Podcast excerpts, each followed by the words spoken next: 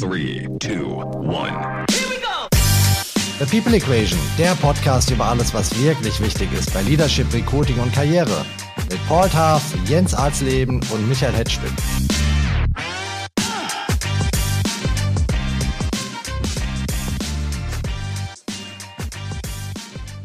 Hallo, ich bin Michael Hetzstück und ich begrüße euch zu einer neuen Folge von The People Equation. In der letzten Folge haben wir hier besprochen, wie man in der harten Private Equity Branche Karriere machen kann. Jetzt kommen all diejenigen unter euch auf eure Kosten, die als Finanzchef die Finanzen von Unternehmen managen, denn heute ist unser Thema Karriere als Private Equity CFO. Auch da wieder ein rauer Wind, aber wenn man Erfolg hat, kann man mit so einem Mandat innerhalb weniger Jahre richtig ordentlich verdienen. Wie man das macht, dafür haben wir heute gleich drei Veteranen für euch in unserem Podcast, die mehrfach erfolgreich als Finanzchef eines Private Equity finanzierten Unternehmens gearbeitet haben, beziehungsweise das immer noch tun. Mein erster Gast ist Oliver Dörner. Oliver ist CEO und CFO des Private Equity finanzierten Medizinprodukteherstellers Amoena. Hallo Oliver. Hallo, freue mich dabei zu sein. Wir uns auch. Mein zweiter Gast ist Christoph Pfeiffer. Christoph war CFO bei mehreren Private Equity finanzierten Unternehmen und hilft heute Finanzchefs dabei, den Herausforderungen als Private Equity CFO erfolgreich zu begegnen. Hallo Christoph. Hallo, schönen guten Tag und danke für die Einladung. Sehr gerne. Und der dritte im Bunde ist mein Co-Host und Buddy Paul Taft, der ebenfalls einige Private Equity Jobs gut über die Ziellinie gebracht hat und heute als Headhunter häufig CFOs in Private Equity Projekte hineinbringt. Hallo Paul. Grüß dich. Moin. Männer, gebt ihr mir recht, dass ich heute der wirtschaftlich Schwächste in unserer Runde bin? Paul, du lachst. es kommt darauf an, wie viele Scheidungen man hinter sich hat.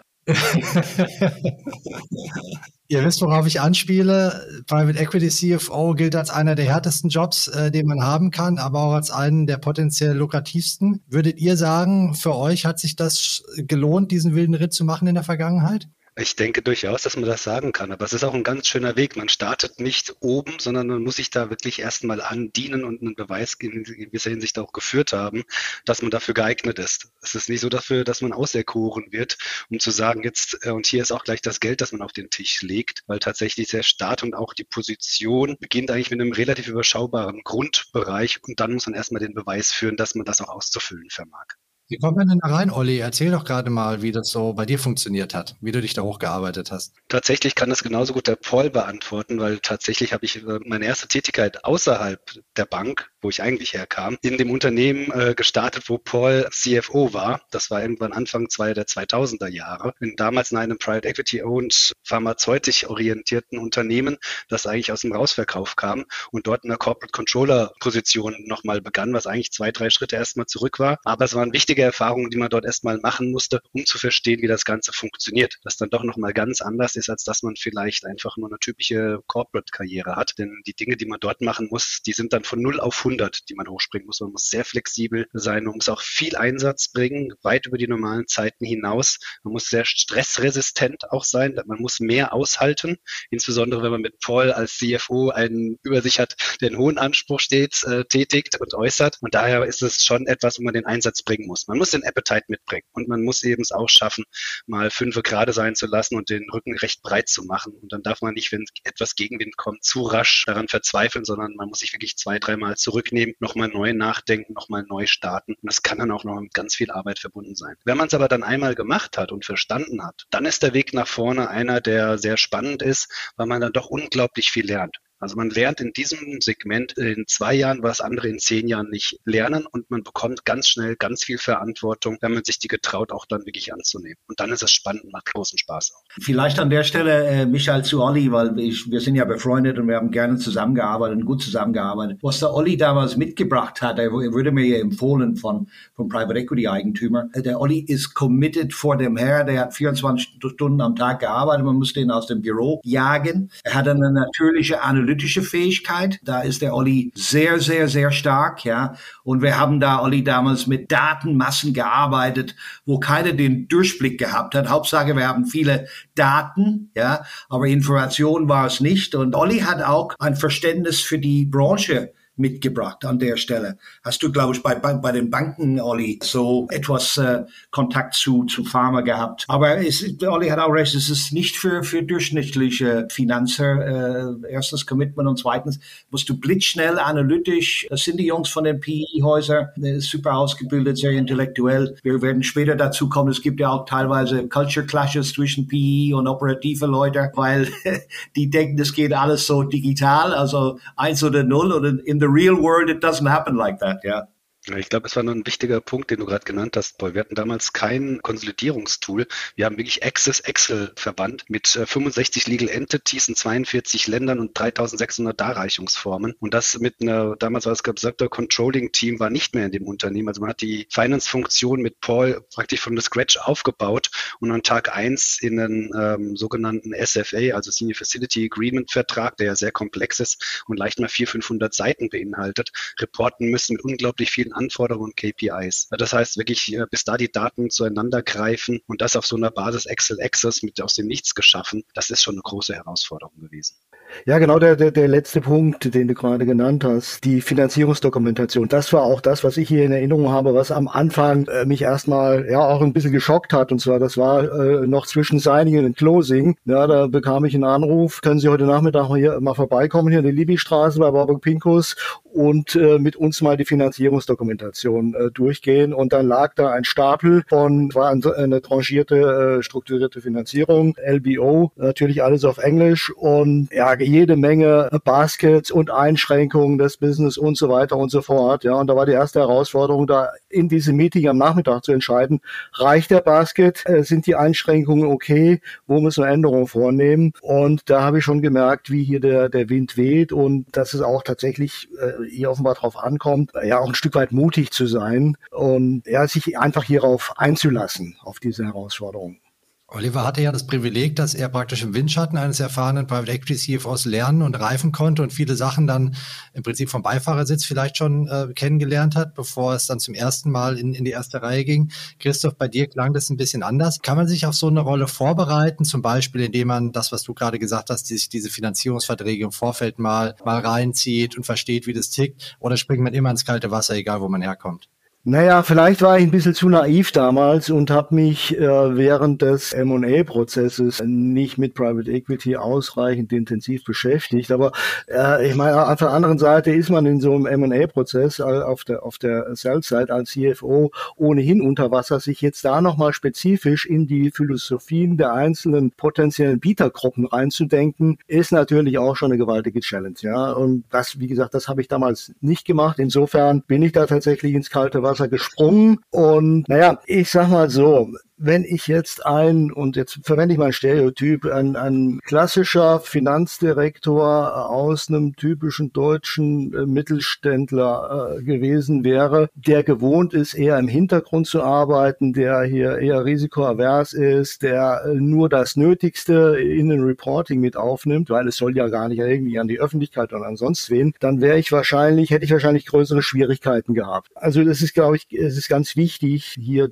direkt offen zu zu sein, transparent äh, zu sein, sehr schnell eine Vertrauensbasis auch zu dem Sponsor aufzubauen als CFO. Denn man ist hier von Sekunde eins an, steht man neben, neben dem CEO auf der Bühne und ist nicht mehr im Hintergrund, wie das da in, in der Vergangenheit mehr oder weniger äh, gewesen war. Und ja, und da gehört halt auch, auch, auch äh, eine Menge Mut dazu und Pragmatik, Stressresistenz hast du gerade schon äh, genannt. Und klar, was ist die Grundlage von allem? Äh, soll solide handwerkliche Fähigkeiten und was ich auch noch als sehr wichtig immer empfunden habe bei all meinen Stationen, dass ich nicht nur mein Finanzfach verstehe, sondern dass ich auch wirklich richtig gut das Geschäft verstehe und auch als, ja, wie soll ich sagen, beim Fußball sagt man als spielender Libero äh, hier, hier mit dabei bin, also auch im Geschäft mitspiele, mich einbringe und nicht nur der Finanzer zu sein. Vielleicht, Michael, an der Stelle zum Thema Finanzierung. Also ich kann das nur unterschreiben, was der Christoph und Olli gesagt hat.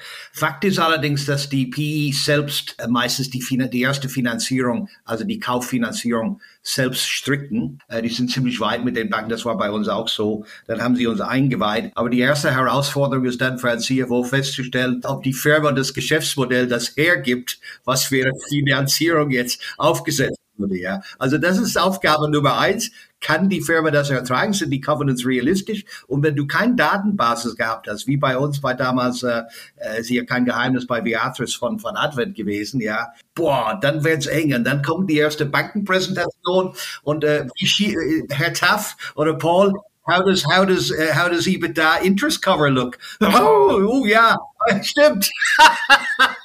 da fängst du an, du musst einen gewissen Tanzkompetenz haben als CFO am Anfang, wenn der Datenbasis dünn ist, ja. Und das war schon, das war schon anstrengend, muss ich ehrlich sagen, weil man will natürlich nichts äh, erzählen, was nicht zutrifft, aber wir haben, Olli, die ersten sechs, neun Monate haben wir wirklich geschwommen, was Zahlen angeht. Ach, das war alles, das war alles wild, das war ein bisschen Accounting, der Forecast zum Teil, also nicht jetzt äh, ähm, wahnsinnig geschummelt und so, weil die Trends sind relativ leicht berechenbar gewesen, aber das war schon anspruchsvoll für uns äh, allen. Und wir haben an der Stelle, haben wir auch, muss ich sagen, wir haben einen sehr guten Treasurer gehabt mit dem Ralph, der hat die, die Finanzierungsdokumente ganz gut im Griff und, und uh, das war immer oben auf seiner Prioritätsliste. Ich glaube auch, da merkst du schon, ähm, dieser Beifahrersitz ist da mehr so einer, den du auf dem Jahrmarkt hast, der eher an den Schleudersitz erinnert. Ich glaube, was ganz wichtig ist und da auch nochmal, was die Qualifikation und was also in diesem CFO-Bereich ist, und das hat der Paul gerade gesagt, man muss halt sehr viel stärker an Businessmodellen dran sein. Als ich aus dem Bankenbereich kam, wir, äh, kam ich zuletzt aus einer Boutique und da hatten wir doch eine ganze Menge an äh, M&As und IPOs getätigt. Das heißt, man hat unheimlich viele Businessmodelle sich angeschaut und man kriegt sehr schnell ein Gefühl davon, was fliegt, was fliegt nicht, was kann sein. Weil gerade diese Dinge hatten ja oftmals diese Hockeystick-Analysen. Und das ist eben etwas, wo man auch, wo Paul eben sagt, man muss dann eben auch reagieren, wenn dieser vorgegebene Business Case, der oft auch mal nicht unambitioniert ist, den das PE-Unternehmen beim Einkauf des Unternehmens getätigt hat, den dann zu transferieren in ein echtes Businessmodell, das dann auch tragfähig ist, mit den Zeitkomponenten, die ja auch oftmals sehr kurz sind und das gemeinsam dann mit der äh, Geschäftsführung, dem CEO oder in der Gesamtgeschäftsführung dann so umzusetzen, dass die Aktivitäten auch tatsächlich so operationalisiert werden, dass sie unten ankommen und in wirklichen Veränderungen des Verhaltens und in Aktivität führen.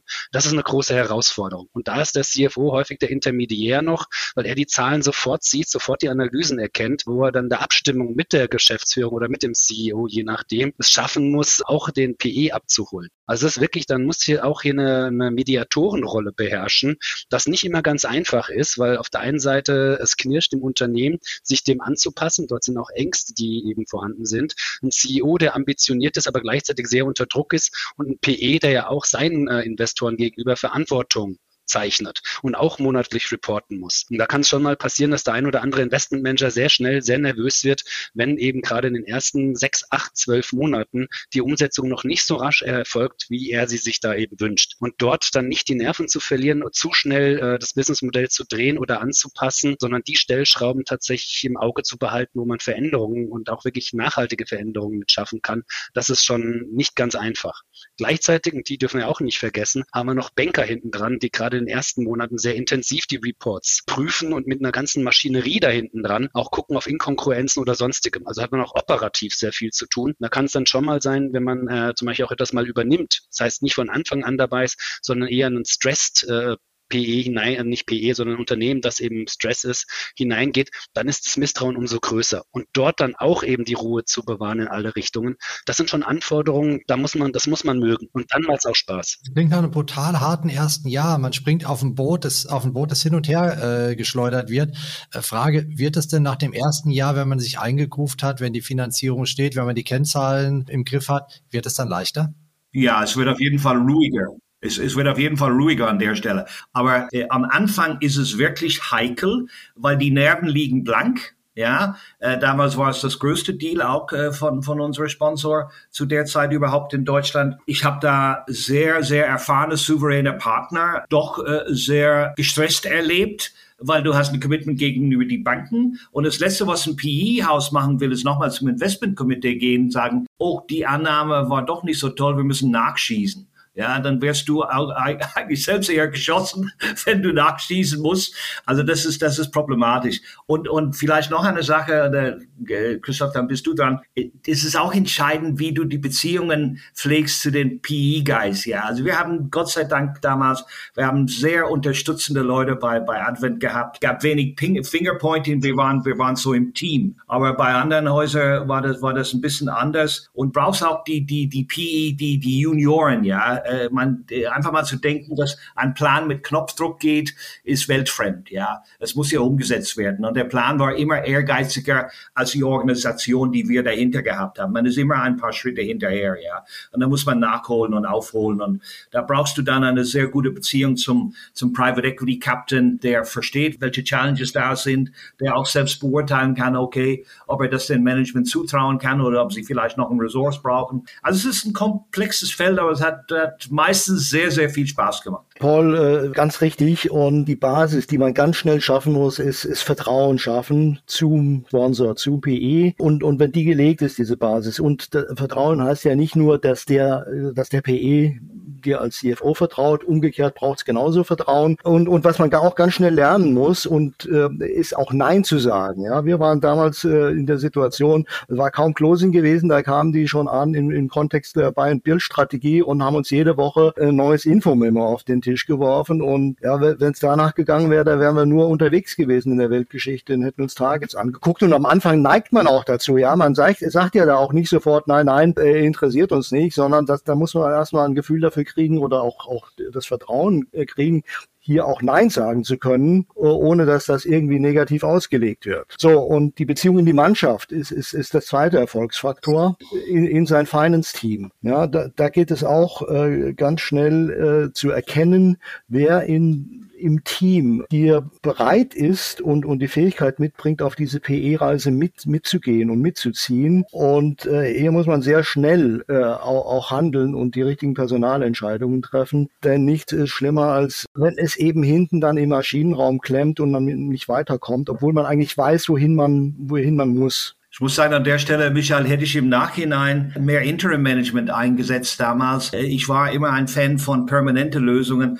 aber wir hätten dann viel ruhigeres Leben gehabt, wenn wir gute Interimer von Anfang an eingestellt hätten. Das war damals, ich war nicht, nicht so vertraut mit dem Interim Management. Das wäre super hilfreich gewesen. Das ist heutzutage auch so, dass die PEs sagen, hey, das ist mir egal, ich nehme einen Interimer, die Stelle muss besetzt sein und zwar sofort, weil wenn es nicht besetzt ist, kostet das richtig, richtig viel Geld. Übrigens äh, zum Thema Nein. Ich weiß nicht, ob, Olli, ob unsere Sponsor so ein, ein Nein von uns akzeptiert hätten. Da habe ich ein bisschen Zweifel. ja, das war nicht immer ganz einfach nach, äh, weil da natürlich auch noch immer eine ganze Menge dranhängt. Aber genau, ich glaube, das ist das Wichtige. Es hilft nicht, wenn man Dinge versucht, irgendwie in die Länge zu ziehen oder zu verstecken. Äh, was man ja auch die Tendenz hat, wenn es mal eins, zwei Monate nicht gut läuft oder man sich was andeutet, dann ist es häufig so, dass man zu spät die Hand hält. Das kann ich nicht empfehlen. Was du gesagt hast, Michael, zu Beginn, ob es nach einem Jahr günstig äh, leichter wird, das ist natürlich abhängig, wie stark man es geschafft hat, in diese Business-Modell-Flow hineinzukommen. Und dann auch natürlich, was die exogenen Umstände äh, betrifft. In den letzten drei Jahren waren wir, was da die makroökonomische Situation Organisation betrifft, oftmals dann auch von eigentlich super Ideen, tolle Umsetzung. Das Team hat äh, gearbeitet bis zum Umfallen. Aber wenn dann so etwas passiert wie eben Corona oder wie so ein Ukraine-Krieg oder wie auch, was wir jetzt derzeit leider erleben, das sind natürlich Dinge, die kannst du nicht im Vorfeld planen. Aber die sind natürlich niemals, äh, das ist auch was die Business Cases betrifft, kannst du so etwas ja auch nicht mit äh, subsumieren und selten haben diese Business Cases so viel Luft, dass man das eben mit einplanen können würde. Und das zwingt einen dann doch schon auch nochmal kurzfristiger aktiv zu werden. Das ist auch, was ein CFO eben äh, vermögen muss, dass wenn man eine gute Idee hat, eigentlich auch eine gute Umsetzung, trotzdem es noch schafft, dann darauf zu reagieren. Weil ruckzuck ist man sonst ein äh, Refi oder äh, ein A2E oder was auch immer man da eben drin hat. Und das kostet dann natürlich auch nochmal unglaublich viel Kraft, weil dort eine ganze Menge an Beratern noch mit hinzukommen neben dem ordinären Tagesgeschäft. Also von daher ist das schon ganz wichtig, dass man da auch eben den PE an seiner Seite hat und dass man gemeinsam schon im Vorfeld immer über Szenarien nachdenkt. Das heißt, wenn ich ein Monatsreporting habe, dann gebe ich obere, untere Ende der Spannen ab. Man gibt die nächsten vier Quartale voraus. Wie sieht's mit dem Covenant-Simulationen aus? Äh, was kann passieren? Wie viel Headroom ist da noch? Welche Bereiche muss ich gegebenenfalls abdecken? Äh, wie viele Optionen habe ich noch und Substanz habe ich noch auf der Kostenseite, also auf der Upside-Seite oder auf der Purchase-Seite? Das ist schon, man muss eben doch deutlich breiter denken und doch noch viel stärker nach vorne gewandt und immer dabei diesen Business Case im Auge haben und das Ganze auch natürlich noch mit dem Investmenthorizont des äh, PEs, der auch dort immer die Andeutung machen soll, wo stehen wir denn gerade im Prozess? Wie ist es ein Gesamtportfolio äh, auf deren Seite, ohne da in die Details gehen zu können? Aber nichtsdestotrotz, das sind alles so Dinge, die man doch multilateral hat. Und das kann ich jetzt nur für mich sagen. Es gibt eigentlich selten Moment, wo man das nicht irgendwo im Hinterkopf hat. Und das muss man eben auch können und wollen. Es gibt weniger Ruhezeiten. Aber man hat das Ziel, und das kann ich schon sagen, wenn man sieht, ähm, dass man dort dann auch in die richtige Richtung tendiert. Neben dem monetären, aber auch zu sehen, wie man ein Unternehmen auf einmal vorantreiben kann und entwickeln kann und dabei Werte schafft und auch dann Mitarbeiter sieht, wie die dann einem dieses Vertrauen dann auch entgegenbringen und auch widerspiegeln. Weil sie dann spüren, dass selbst wenn mal das Umfeld vielleicht nicht ganz ideal ist, dass man dort nicht gleich diese Automatismen hat und dass sie gleich eben befürchten müssen, dass der nächste oder andere Schritt kommt, den man ja gerne in dem Bereich der PEs unterstellen würden, was ich so aber noch nie erlebt habe. Nichtsdestotrotz, da bedarf es schon einer gewissen Fähigkeit und Fertigkeit. Und da kann ich schon sagen, das hat auch für mich ein paar Jahre gedauert. Ich finde, was Paul vorhin gesagt hat, als du über die Interims gesprochen hast, man muss auch Erfahrung sammeln. Und man muss sich trauen, auch mal Erfahrungen zu haben und auch Fehler zu machen. Und dann, wenn man einen Fehler gemacht hat, muss man den sich selber eingestehen und sollte den auch offen ansprechen mit seinem PEs, um dort dieses Vertrauen auch nochmal sicherzustellen. Das bewirkt zumindest jetzt bei mir, und ich mache es jetzt auch das vierte oder fünfte Mal, dass Dinge, wenn sie geschehen und dann in der Sequenz, wie wir das derzeit haben, dass sie einen weniger umwerfen oder weniger erstmal unter Stress setzen, sondern dass man dort mehr bedachter agieren kann. Olli, wie alt warst du, als du deinen ersten PE-CFO-Job gemacht hast? Also den ersten CFO-Job würde ich sagen, das war so 2006, 2007. Äh, PE-CEO, das war... Wie alt? Wie alt war die Frage? Ja, ich muss ja gerade umrechnen. 30, 33, glaube ich. 33, 34. Christoph, du? Bei mir war das 2006, da war ich 42. Ja, ich war, ich war 40. Kommt mir sehr jung vor. Ist es, ist es repräsentativ, dass man in dem Alter den ersten PE-CFO-Job haben muss, wenn man da rein will? Nee, nee, wir waren, wir waren alle äh, unter oder überdurchschnittlich jung. Ich war bei meinem ersten PE, das war ja, war ja nicht Advent, das war Texas Pacific Group, da war ich 38. Und da, da kommen wir wieder zu Thema Lebenserfahrung, was der Olli erwähnt hat. Also Erfahrung hilft. Ja, auf, auf der anderen Seite äh, ist das natürlich ein Alter, wo man, wo man körperlich äh, ziemlich fit ist, typischerweise. Und äh, das braucht's auch, die physische Basis, äh, neben der mentalen Basis natürlich, die vielleicht stärker ist, wenn man noch ein bisschen reifer ist, aber es ist schon durchaus äh, auch körperlich anstrengend, ja. Ich würde gerne mal wissen, äh, was für Persönlichkeiten sich schwer tun, in dem Umfeld auf diesem Rocky Boat stehen zu bleiben. Habt ihr da Erfahrung oder Ratschläge, mit welchem persönlichen Setup, Neigungen, Charaktere oder sowas man es besser nicht angehen sollte? Also was gar nicht geht, ist Unflexibilität. Ja, da bist du tot bevor du anfängst. Und du musst, äh, du musst unbedingt kommunikativ sein. Du musst die Leute äh, mitnehmen, abholen. Und natürlich musst du analytisch sein. Du musst on the spot analysieren können. Im, im, im Board Meeting, da kommt von einer sehr, sehr, sehr, sehr smarte Senior PE Guys äh, sehr spontane Fragen. Da musst du dann darauf vorbereitet sein. Oder nicht vorbereitet sein, aber spontan in der Lage, dann zumindest eine vernünftige Antwort zu geben. Also das ist, das ist very high intellectual thinking power, was da in den Boardroom stattfindet. Und, und ich würde vielleicht ergänzen wollen an der Stelle, lieber nicht sagen, als irgendwie rumlavieren und rumeiern, wenn man irgendeine Information nicht hat. Ganz wichtig, also äh, ein, ein Schwätzer haben äh, da keine, keine Chance aus meiner Erfahrung. Und würde auch sagen, dass es sehr, sehr wichtig ist, dass man mutig ist. Zauderer sind hier fehl am Platze bin gerade die letzten beiden Aspekte, die du sagst, dieses mutig sein, also man darf wirklich nicht ängstlich sein und eben auch zaudern, indem man eben zweifelt. Ähm, das heißt nicht, dass man ad hoc ständig nur noch in völligsten Aktionismus verfällt, weil das ist auch nichts anderes als ein Ausdruck großer Unsicherheit und dann auch nach dem Mund reden, gegebenenfalls, weil ein PE irgendetwas gefordert hat. Man muss da schon sehr klar sein, was man denn eigentlich möchte. Also es äh, empfiehlt sich immer, ich habe es immer hinter mir so ein riesiges Board, wo ich mir dann die wichtigsten Punkte immer wieder nochmal aufschreibe und im Zweifelsfall, wenn ich gerade mal am Überlegen bin oder etwas sehe, mich dann auch nochmal umdrehe und mich selber daran erinnern, was sind die wesentlichen Faktoren, was sind die größten Prioritäten, wo kann man den besten Hebel äh, dann kurz-, mittelfristig tatsächlich eben sicherstellen, dass die langfristige Strategie umgesetzt wird. Da muss man schon auch stark auf den Beinen sitzen und darf nicht bei jedem Wind umgeweht werden. Vielleicht noch ein Aspekt zum Thema mutig. Ich will damit nicht sagen, dass man hier äh, ohne Risikobewusstsein agieren soll. Ganz im Gegenteil. Ich glaube, man muss sich sehr wohl äh, bewusst sein der Risiken, mit denen man es zu tun ist. Hier aber transparent sein äh, diesbezüglich und ja nach Lösungen suchen, um, um Risiken zu mitigieren, statt vor den Risiken per se zu kapitulieren. Das ist ein ordentlicher Knochenjob, den ihr da beschreibt. Olli hat gerade im, Nebensatz ein bisschen angedeutet, was die schöne Seite ist, wenn das Unternehmen anfängt, in Fahrt zu kommen und man da dabei ist. Das ist natürlich nicht jedem Private Equity CFO vergönnt, in diese Situation zu kommen.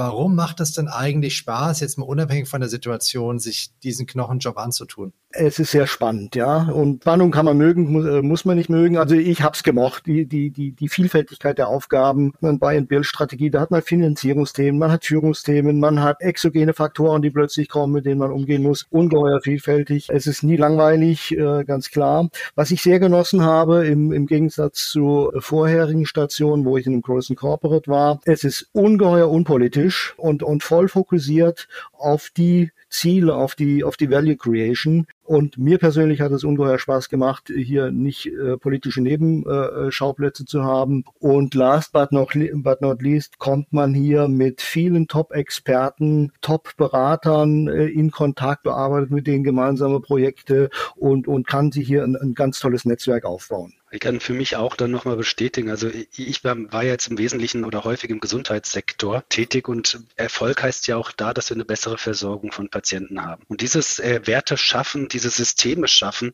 muss ich sagen, das ist tatsächlich schön.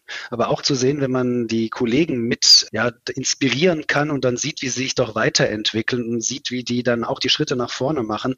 Auch ehemalige Mitarbeiter von mir sind dann CFOs in diversen, sogar teilweise PE-Unternehmen geworden. Da dieses Fördern, Fordern und dabei festzustellen, dass man durch sein eigenes Agieren Werte schaffen kann, Mehrwerte schaffen kann. Da muss ich sagen, das ist für mich im Arbeitsleben unglaublich befriedigend. Eben, dass man durch eigene Hände Arbeit, durch das Denken, durch das Tun und das Handeln, äh, jetzt nicht nur die monetären Werte, das ist natürlich auch super spannend und hat, spielt auch eine ganz wichtige Rolle. Aber es ist dann doch etwas, was einen äh, mittelfristig äh, eben dazu bringt, in, diese, in diesen Bereichen aktiv zu werden. Und ich finde, was du auch gesagt hattest eben, Christoph, ist da tatsächlich dieses Unpolitische.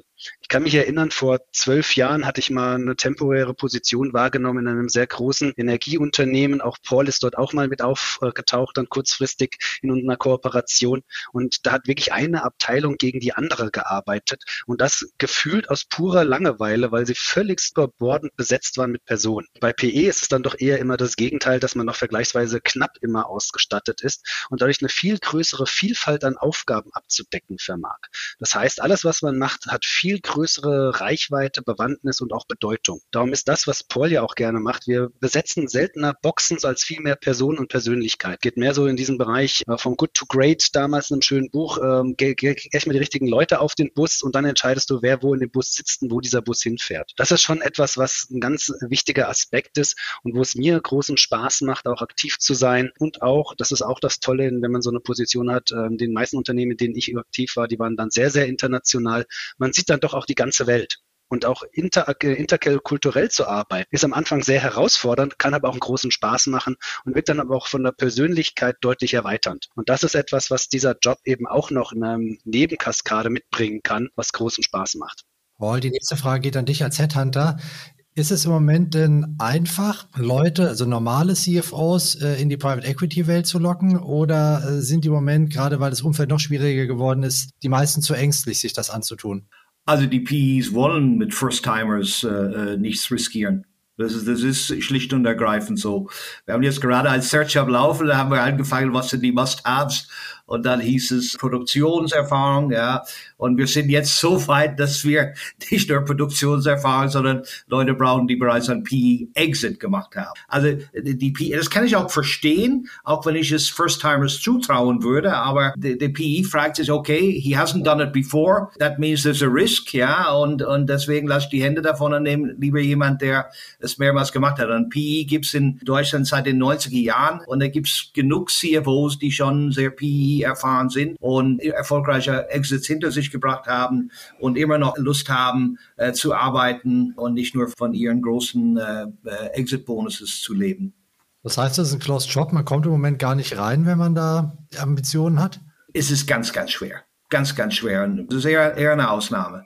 Ja, von, au von außen reinkommen ist vielleicht schwer, aber wenn man im Target-Unternehmen drin ist als CFO und äh, man einen, einen, guten Job macht in dem Prozess, da hat man auch eine, eine, Chance. Das, das, das, stimmt, das stimmt schon, aber du musst die Eigenschaften mitbringen und die, die Geschwindigkeit ist meistens höher dann, wenn PE reinkommt. Äh, es gibt da eine Grauzone, du musst auch mit einer Grauzone umgehen können. Es ist nicht alles schwarz und nicht alles weiß. Diese Grauzone wo die Amerikaner gerne unterwegs sind. Das war für mich sehr wichtig, äh, in diese in diese Grauzone auch zurechtzukommen. Und äh, wie gesagt, wenn du die richtigen Leute hast, dann sind die Chancen deutlich höher, als wenn du sie nicht hast. Ja, wenn du sie nicht hast, wirst du scheitern. Sprechen wir nochmal über die Finanzen. Es ist ja bekannt, aber nicht in den Details, dass man als Private Equity CFO bei einem erfolgreichen Exit sehr gut mitpartizipieren kann. Ich würde von euch gerne wissen, A, wie funktioniert das? Also, dass man da wirklich diese, äh, dieses Potenzial hat, ähm, in Anführungszeichen reich zu werden. Und was passiert, wenn die Transaktion nicht gut läuft, wenn der Investor Verlust macht? Geht man dann mit nichts nach Hause als Private Equity CFO? Ja, Im Gegenteil, da, da kann man auch Geld verlieren. Wenn du investierst, keine Ahnung, vielleicht ein halbe Mio zum Beispiel, ja, ist nicht unüblich oder ein Mio und das Ding äh, fliegt nicht, in Anführungszeichen, dann, dann hast du dein Geld verloren. Und ich glaube, äh, äh, es war früher leichter, Targets zu finden, mit denen man was machen könnte, als heute. Da war das Thema Leveraging auch nicht mehr so kritisch gesehen von den Banken. Da gab es da gab's ja Hebel von schieß mich tot bei Finanzierung, EBITDA mal 10 oder so. Das, das kriegst du heute nicht mehr hin. Ja, die Banken sind da restriktiv geworden. Aber durch die Sweet Equity, wo du selbst dann deutlich günstiger als die PE selbst an deine Anteile kommst, Faktoren von, von 10, von 20 teilweise, ja. Und dann hast du natürlich die Multiplikator bei einer Wertsteigerung von ja, drei, vier, fünf Mal, ja, dann bist du da natürlich bei, bei viele Millionen äh, Euro. Das heißt, wenn ich eine halbe Million investiere, der Private Equity Investor verdoppelt seinen Einsatz und ich habe so einen Hebel von 10, dann mache ich aus den 500.000 schnell mal 5 bis 10 Millionen Euro im Erfolgsfall. Und wenn es schief geht, sind die 500.000 Euro weg. Das ist in der Nutshell die, äh, die, die, die Logik. Aber äh, ist natürlich am Anfang, gerade als First-Timer, ist es äh, schon mal eine Überwindung, äh, hier eigenes Geld in, in signifikante Maße reinzugeben. Das ist dein Eintrittsgeld auch und das ist die erste Schwelle. Ich denke, genau wie es richtigerweise sagen, es ist oftmals so ein Potpourri an Varianten. Das heißt, dass man über einen Exit-Bonus eben was reinnehmen kann. Das ist die erste Variante, die ist eigentlich relativ risk-free. Dann eben, wie wir es eben gehört haben, mit Sweet Equity ist es eben teilweise Shareholder Loan wird dann noch mit eingefordert gefordert, wenn äh, das damit hineingeht. Also da gibt es ein ganzes Potpourri an Varianten, die man dann eben haben kann mit verschiedenen Hebeln, die auch teilweise dann, wenn es nicht äh, Zero One ist, sondern irgendwo in einem Zwischenbereich ist, dann zumindest dann, äh, dass man nicht einen großen finanziellen Schaden hat. Aber darum ist es umso wichtiger für das Unternehmen, für das ich mich und, äh, entscheide, das darf ich als PE-CFO äh, nicht in der Hinsicht betrachten, das könnte jetzt ein Zwischenstep sein. Ich muss mich 100 Prozent damit äh, eben von Beginn an identifizieren und mir den Businessplan und auch die Glaubwürdigkeit dieses Businessplans mit der Finanzierung hinten dran, mit den Governance-Regeln hinten dran schon genau angucken. Ist das alles zu knapp? Begebe ich mich nämlich in ein sehr enges äh, Korsett, wenn ich nachher eher äh, anstatt eine Investitionsstrategie hineingehe, nur noch Covenances zu erfüllen und dann von Quartal zu Quartal mich eigentlich da entlang hechle und deshalb nicht investieren kann, auf der Cash-Seite ich zu knapp bin, nicht äh, vielleicht auch mal ein paar Varianten übers Working Capital laufen lassen kann, dann entziehe ich mich selber der eigenen Spielmöglichkeiten Möglichkeiten, die wir an der Stelle haben. Und dann ist es schon sehr schwierig. Und da kann auch bei einem CFO dann großer Frust entstehen, weil er irgendwie für sich die Perspektive nicht mehr sieht, PE dann auch noch in äh, gewisser Hinsicht nötig. Das sind alles schon Dinge, da muss man auch zu Beginn schau, wo du dich hinbindest. Es ist ein anderes Binden, als wenn ich einfach nur ein Unternehmen mal eins, zwei Jahre mitnehme, um als Zwischenstation für einen Karriereschritt zu machen. Nein, bin ich PE-CFO, bin ich das zu 100 Prozent. Und das mit der Sicht von bestenfalls drei bis fünf Jahre, wenn nicht was Außergewöhnliches passiert. So, ihr drei, wir haben jetzt eine ganze Menge Aspekte hier äh, behandelt, die Persönlichkeit, den Job, die finanziellen Rahmenbedingungen. Jetzt würde ich zum Schluss mit euch noch gerne ein kleines Spiel spielen, was wir mancher machen. Paul weiß, dass wir das ab und zu machen, ihr beide nicht, deswegen muss er anfangen. Brauchen wir unsere Kontoauszüge dazu? ja, ich glaube, darüber, darüber sind wir hinweg, altersmäßig, dass wir Kontoauszügen äh, aufeinander werfen müssen. Aber ähm, das Spiel heißt Memory. Ich würde von euch allen gerne eine knackige Anekdote hören, und zwar zu der Frage, was war das Krasseste, was ihr als Private Equity CFO erlebt habt? Paul, let's go. Ach, die Anekdote ist, ist wie folgt. Äh, damals war es, äh, wo ich mit Olli zusammengearbeitet habe und wir, wir haben die, unsere äh, Geschäfte in Brasilien verkauft. da, da hat mein CEO gesagt, wir, wir waren damals befreundet, sind es heute noch eng befreundet, hat gesagt, Paul, kommst du doch mit. Und die Eintracht hat gegen Reutlingen im Stadion gespielt und äh, es ging äh, darum, dass wir, dass wir äh, aufsteigen. Und ich bin nach Brasilien, also nur für mein für mein CEO und habe gedacht, ich muss auf das Spiel verzichten. Und da waren wir am Strand in Brasilien und habe ich das verfolgt. Der Olli weiß es, weil der Olli war im Stadion. Habe ich mein Handy angehabt die ganze Zeit. Ich habe das, äh, das ganze Spiel mitbekommen. Es hat 1500 Euro gekostet auf mein Handy. Und am Ende, am Ende wusste ich, dass der Alex Schur in der 95. Minute den Kopftor gemacht hat Es ist dann 6-3 geworden und dadurch sind wir aufgestiegen. Viele Leute in Frankfurt waren aus dem Stadion schon weg, die haben damit gerechnet, dass wir nicht aufsteigen. Und ich habe dann gesagt, hey, hallo, wir haben, und ich habe dann, ich weiß noch, ich habe dann am Strand in Brasilien, habe ich ein Bier bestellt und bin hochgesprungen und die ganzen Brasilianer haben geguckt, was ist mit dem los?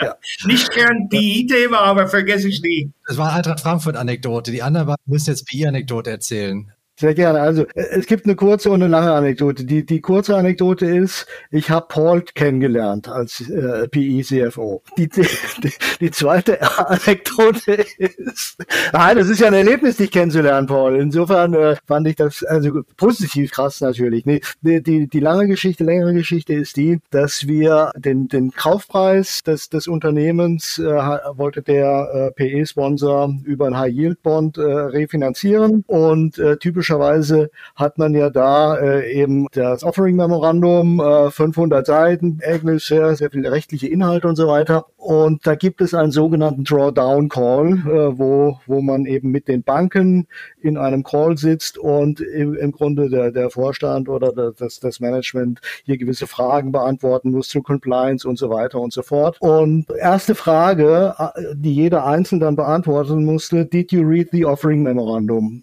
Und wurde zuerst adressiert an äh, unseren CEO und der antwortete No.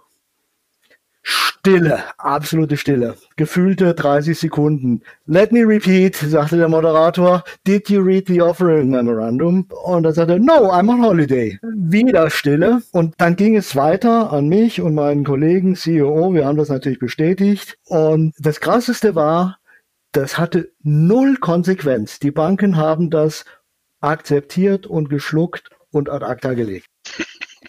Ja gut, wenn niemand gesagt hätte, wir hätten gelesen, dann wäre es mit Sicherheit ein Problem gewesen. Aber gleichwohl fand ich das schon krass, wenn der, das, wenn der CEO hier sich überhaupt nicht so äußert, äh, dass das so von finanzierenden Banken, und hier ging es nicht um Kleingeld, akzeptiert wurde. Aber einer war Alibi genug, damit die Banken ihre Fees vor Augen äh, durchwinken konnten. Ja. Vermutlich. Olli, ja, also bei mir war der Start schon spannend. In den, mein erster CFO, der hier mit dem Call ist, der hat mich in den ersten sechs Monaten 42 Mal gefeuert und 38 Mal aus dem Fenster geschmissen. Und wir hatten sehr intensive Diskussionen. Die andere ist tatsächlich, ich habe ein Unternehmen die CFO-Position übernommen und der CEO sagte am ersten Tag, wo ich anfange, wo wir auf dem Weg zum Board-Meeting sind, tatsächlich, es war mein, mein Starttag, dass er ja schon gekündigt hätte. Und der vorherige ähm, CFO, der dann COO wurde, der hat dann äh, noch versucht, das Unternehmen auf besondere Weise zu zu erleichtern. Da muss ich schon sagen, das war tatsächlich nicht schön und zum Schluss war ich derjenige, der dann ähm, mit dem äh, Senior-Länder dann direkt gesprochen hatte. Äh, irgendwie so ein bisschen The Last Man Standing hat sich angefühlt. Das war tatsächlich etwas, wo ich auch schon wirklich stark gekämpft hatte, dort eine vernünftige Variante reinzubekommen. Und da muss man eben genau das, und das ist auch eine Lehre, die man dann daraus zieht, dass man eben da nochmal genauer hinguckt, wo doch erst in den Erstgesprächen, äh, die sehr sweet klingen, da muss man tatsächlich ein, zwei Mal genauer hinschauen. Auch der der Director, ähm, also der das Unternehmen eigentlich damals gekauft hatte für den entsprechenden PE, war innerhalb des ersten Monats weg. Also das war schon so etwas, da steht man auf einmal, kaum dass man gestartet ist, will ich sagen, von einem Scherbenhaufen, aber von einer Situation, die dann genau eben das bedarf, dass man da nicht gleich nervös wird, die Hände in die Luft schmeißt und dann sich auf den Rücken legt, sondern da muss man gerade das Gegenteil machen, dass man dann umso mehr eben nochmal äh, besonnen sich zurücklehnt, alles nochmal betrachtet, äh, sich den PE dann eben schnappt. Ich bin dann nach London geflogen, habe mich mit denen nochmal hingesetzt und da gingen wir das ganze Ding nochmal von vorne durch und da musst dann auch die Ziele teilweise umsetzen.